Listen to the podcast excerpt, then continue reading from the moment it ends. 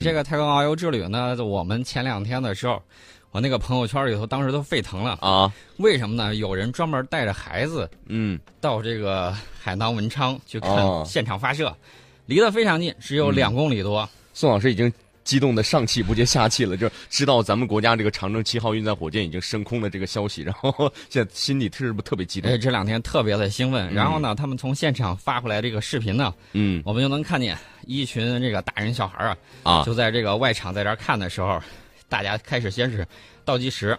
我看他们那个视频上到三十秒的时候，啊大家就就特就又开始激动起来了。嗯然后呢，等到这个十秒的时候，大家就开始在一沸块沸腾了一块儿在喊十九八啊七，然后倒计时。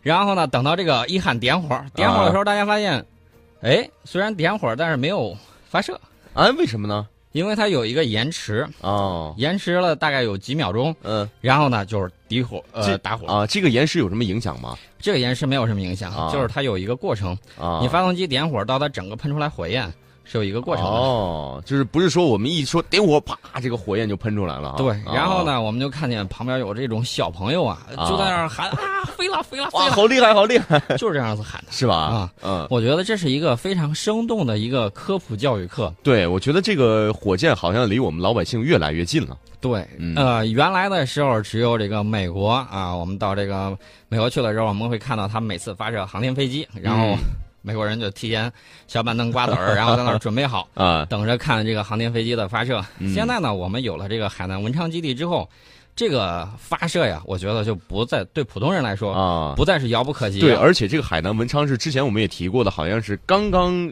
投入使用的一个卫星基地，对是吧？这个卫星基地，呃，不是卫星基地，这个是航天嗯发射场。啊航天发射场。这个航天发射场呢，有很多的这种优势。嗯，首先呢，以前限制我们这个火箭口径的这个限制就取消了，哦它可以在天津港这块儿装船，然后呢把这个东西拉，用船拉好，然后嗯直接运到海南文昌，然后呢再进行发射。这样的话，我们以后的这个火箭呢，口径可以越做越大。哦，那现在我们用的这个长征七号的运载火箭是有一个什么样的特点吗？这个特点就非常多，嗯专家们已经解读很多了。其实哦我最关心的还是玩儿，就比如说我们这个以后可以开发什么呢？航天旅游。啊，航天旅游这个事儿听起来很很高大上啊。对，海南文昌的这个航天城呢，不光是包括航天发射场，还有嗯配套的航天主题公园儿哦，啊。然后呢，我们就可以旅游、观光、市场同时融入到这个航天城还有当地人的生活之中。这个观呃这个航天主题公园，我觉得如果是不是有一天能够变成我们老百姓，基本上每一个人都有可能说坐着火箭到太空转一圈再。这个将来是有可能的，嗯而且呢，现在我们看到现在真正的太空旅游，嗯呃，相对来说价格还是比较贵。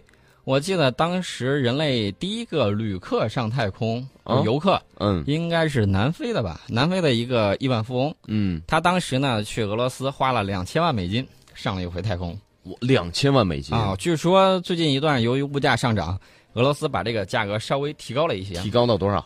提高到多少我还不太清楚，但是反正是给美国发射的时候，他说这样吧，能不能翻一翻呢？啊，反正高到多少我们都去不起。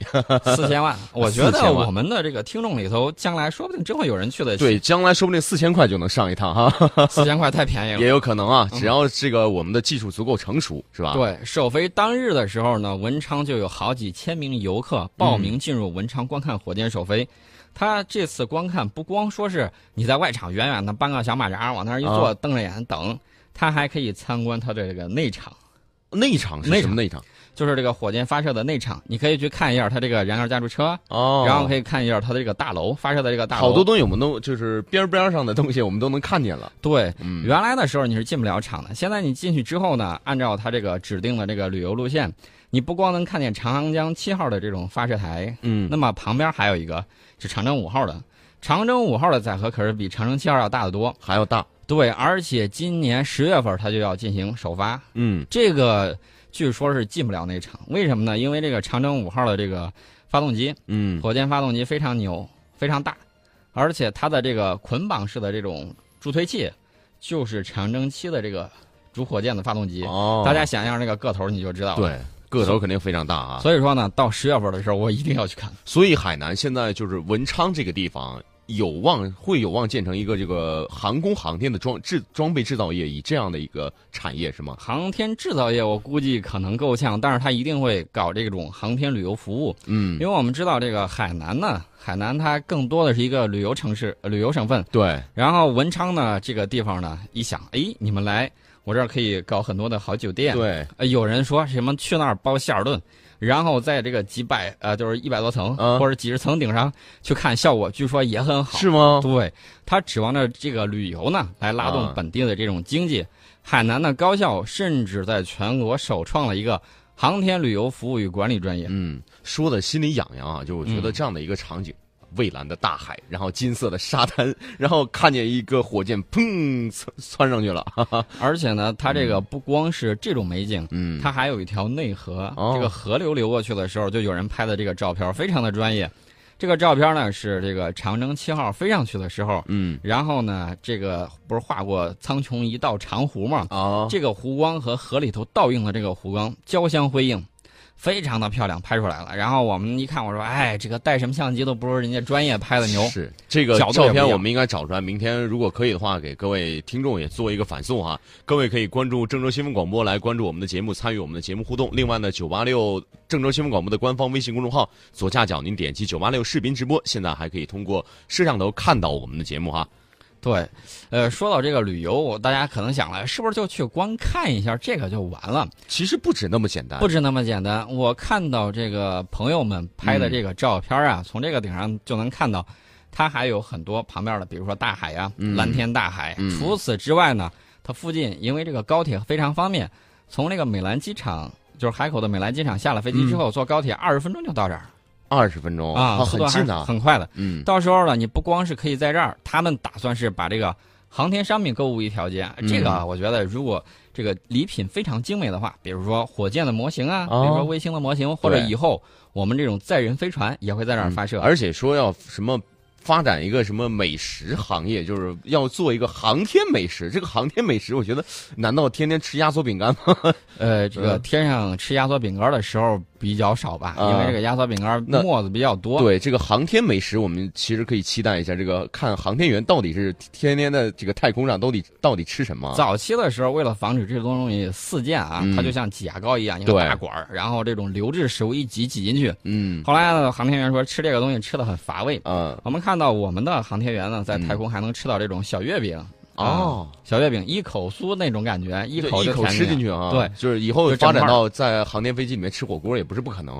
航天飞机吃火锅，这个想法确确实实很大胆，啊也很不错。嗯呃，当然了，我们说到这个文昌当地的这个吃的东西，我我说句实在话，口水快下来了。是吗？我去海南的时候，我吃到这个文昌的有一个特产叫文昌鸡，呃，文昌鸡我不是特别喜欢，我也不喜欢。因为它这个吃法可能跟咱这儿口味不太一样。对但是我告诉大家，那儿有什么东西好吃？啊东山羊火锅。啊，对，东山羊是那边的一个特产啊。对，所以说我东山羊火锅如果有一天搬到航天飞机上，我觉得宋老师就坐不住了，一定会啊，不管反正各种理由、各种请假，一定要去一趟，是吧？对，这个东山羊火锅呢，我那一次我记得我上一次吃是在这个下雨天、嗯啊，暴雨，然后暴雨如注啊，然后我在这个吊脚楼的这个二楼啊吃了他东山羊火锅，外头冷，心里头热，哇塞，好啊舒服呀！，宋老师想象一下，如果在若干年后，你坐着航天飞机出去了，看着下面在下着雨，然后你在上面吃着东山羊火锅，会多么幸福的一件事儿哈！呃，这个确确实实很幸福。另外，啊大家可能会说，这个为什么把这个位置选在文昌？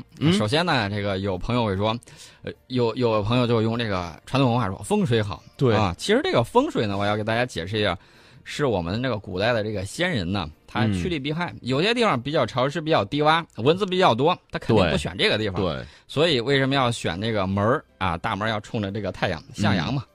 这个太阳可以，太阳光线可以杀死一些细菌，你晒衣服啊什么都很方便。很方便。然后呢，他们选这个位置，其实为了趋利避害。这个文昌这个地方呢，呃，首先它东边是这个茫茫的大海，然后呢，这个火箭如果说啊、比如说这个返回式的这种呃返回舱，它要回来的时候可以落在大海里头，然后呢，呃，各种发射的时候还比较省力，还可以借助地球自转的这个角速度，然后呢实现了它这种发射，然后哦更加省力，然后路线呢也会更短一些，所以说呢就比较有意思。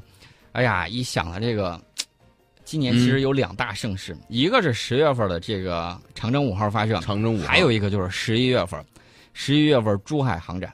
哦，珠海航展能看到好多好多飞机。对我估计这一次不光能看到好多飞机，很现在我们珠海航展越来越像什么呢？嗯越来越像那种武器装备展。哦，就秀肌肉的一个展览。对，不光是秀肌肉啊，而且是卖小钱钱。嗯两年前我们搞这个的时候，当时这个 VT 四坦克，嗯，哎呀，就有很多这个土豪国家来了之后说，哎呀，这个东西好，这个东西好，比我用的要爽。价格嘛，一听便宜，嗯想买。VT 四坦克比俄罗斯出口的这个特七二的改进型，然后包括它这个黑鹰坦克已经先进了很多。呃，首先呢，我们这个顶上就是全自动操作，嗯然后你开这个开坦克的时候，不像原来跟开拖拉机一样需要拉这个操纵杆儿，现在你只需要转这个方向盘，就跟开小赛车一样。开汽车一样啊。啊，非常的方便。然后我看有这个记者上去体验的，啊就轻轻一打方向盘，然后一轰油门，原地三百六十度，很快我原地三百六十，现在很多汽车都难以做到这样的一个技术啊。然后他很快就在地上刨了一个小坑出来，画了一个圆。哦，呃，开的时候是非常的这种轻盈便捷。他说嗯完全感觉不到是在开这个坦克呀，嗯感觉就是像开家用的这种小轿车，以后看见中国的产的坦克，就是在各种战场上玩漂移。真可以玩漂移的。嗯它除了玩漂移之外，然后这个坦克它的越野，因为它使用的这个悬挂非常的好，啊，它这个悬挂感觉就像有点什么吧？他说，你要是说比着这个几十万的这种车，可能悬挂还没有那么舒服，因为它毕竟是几它十吨重的毕竟是坦克嘛，那么大的对重量。他说能有什么感觉吧？就像开十几万的这种家用小轿车，哎，这种效果这种我觉得已经够了呀，已经可以了吧？对，反正是对于我们这样的一个不是特别懂车，就是感受不是很强烈的人，嗯，就是我觉得开十几万跟开一百多万的车其实也差不到哪儿去。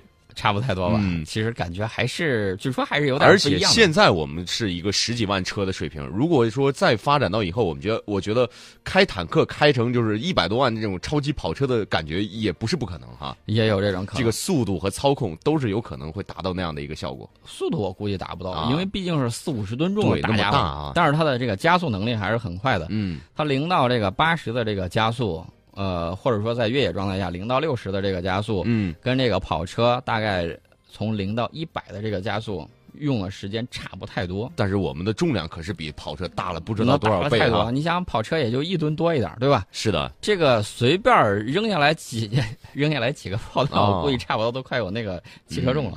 十月、十一月珠海航展跟这个长征五号运载火箭的事儿，但是现在 我们之前说了好久好久的这个英国的事儿，今天孙远清也说了，说今天该说英国，我觉得英国的事情我们之前的节目是不是应该说了好几次了？说了好几次了，很多人说孙老师你预测错误，然后呢必须得给程老师一瓶酒。啊，我在这儿说一点啊，这个程老师预测对了吗？程老师说，呃，陈老师确实预测对了，嗯。但是有一点啊，大家要注意，这个公脱欧公投，啊脱欧公投，第一没有法律效力，啊，呃，第二呢，他这个公投了之后，大家可能被媒体忽悠错了一件事情，嗯。认为他公投完了之后就可以脱离欧盟了。嗯，我的大前提是他脱离不了欧盟。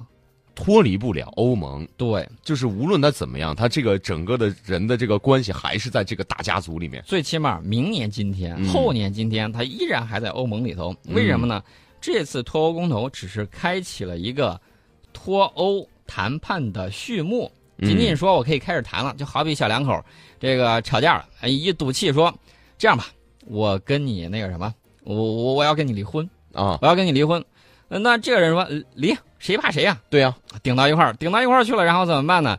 然后这边就是说，那开始写写协议了，我写离婚协议们商量商量。啊，这个离婚协议怎么写，然后这个财产怎么分割，嗯，才刚刚开始谈怎么弄离、啊离婚啊。现在是刚说我要脱离了，嗯但是还没有真正的脱离出去。现在其实故事是刚刚开始，是吧？对，故事才刚刚开始，嗯所以说急着跑来打脸他，我觉得还是早了点儿。对另外一点呢，我们也看到了这两天英国投脱欧的这波人反悔了，一扭脸就反悔了。为什么？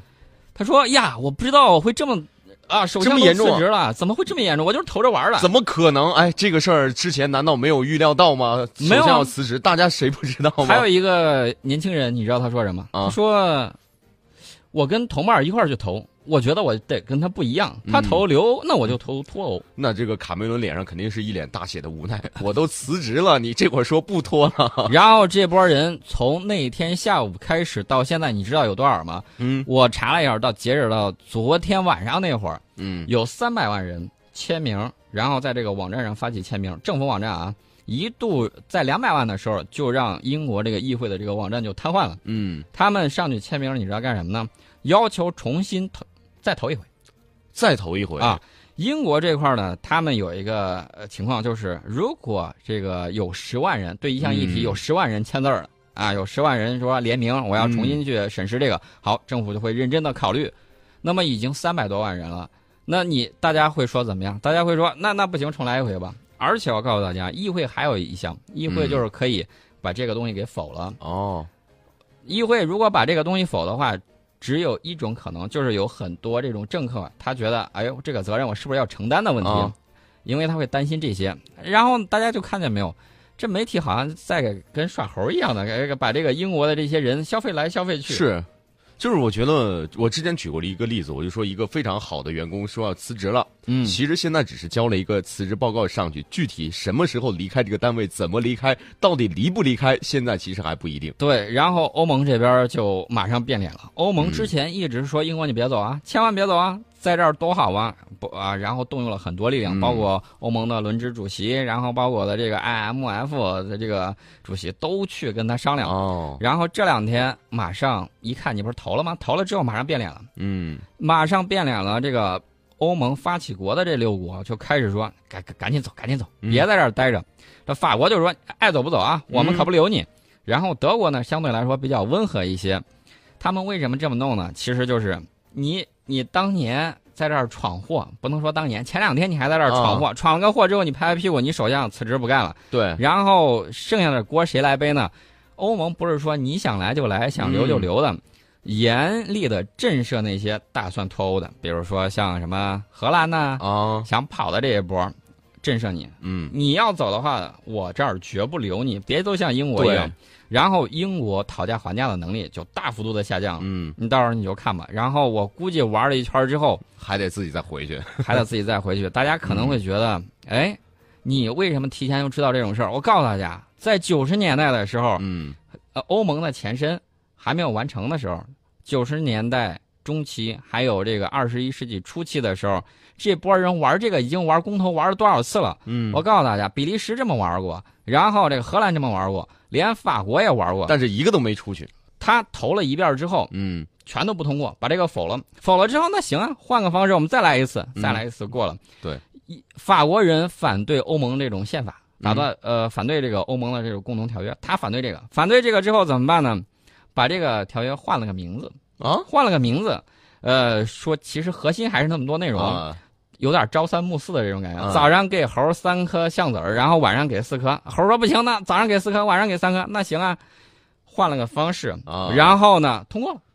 这种方式他们已经玩了很多次了，所以说我一点都不担心。对，所以反正我们还是静观其变。其实现在故事才刚刚开始，我们天天看大戏就行了。